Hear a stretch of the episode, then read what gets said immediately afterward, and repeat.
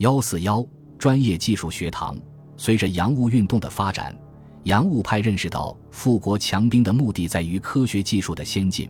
若不从根本上用着实功夫，即学习皮毛，仍无比于实用。于是他们在举办外语学堂的同时，也兴办了一批专业技术学堂，所设课程涉及机械、工艺、电报、医学、铁路、矿物、工程等，不仅有应用学科，还有基础理论学科。此时，洋务派已把办学堂，培养人才与富国强兵相联系。洋务派曾明确提出：“自强之道，以作育人才为本；求才之道，尤以以设立学堂为先。”反映了洋务派办学的指导思想，已摆脱六十年代初期由单纯的学习西方语言文字，转为探究西方先进的科学技术，探究中国自强之道。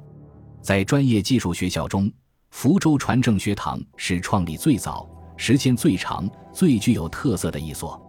福州船政学堂创办于1866年，是福州船政局的重要组成部分。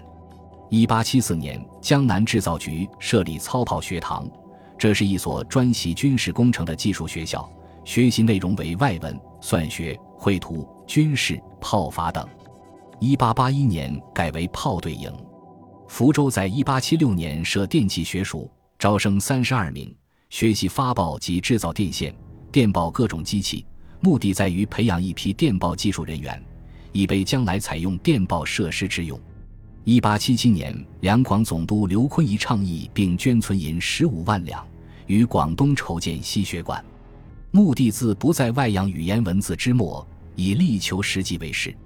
一八八零年创办的天津电报学堂。由丹麦籍教习教授学生电学与发报技术，学堂属电报局一部分。学生毕业后将拨往各地电报分局工作。中国近代第一所西医学校是北洋医学堂，这是中国培养西医之始。早在1881年，李鸿章在天津设立医学馆，由伦敦传教会的医生对学生进行现代医学训练，毕业生分往海陆军充任军医。一八八一年底，两广总督张树声在黄埔建立实学馆，次年建成开学，设驾驶、制造、管轮、外文专业，学生分门独守，各守一役。一八八二年，上海设立电报学堂，成绩优秀的毕业生派到上海电报总局任职。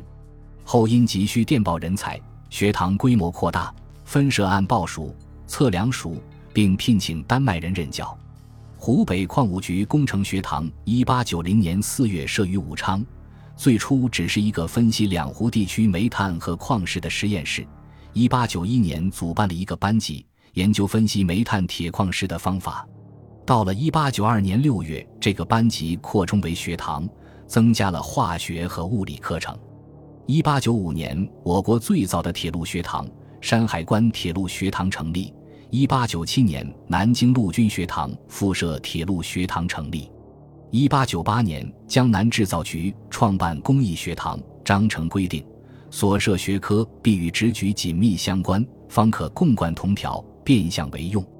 因此，工艺学堂所设专业有化学工艺和机器工艺，所学课程除汉、英、算学、画图外，还学分化物质和重力、气热诸理法。并把局中各厂作为学生的实验基地。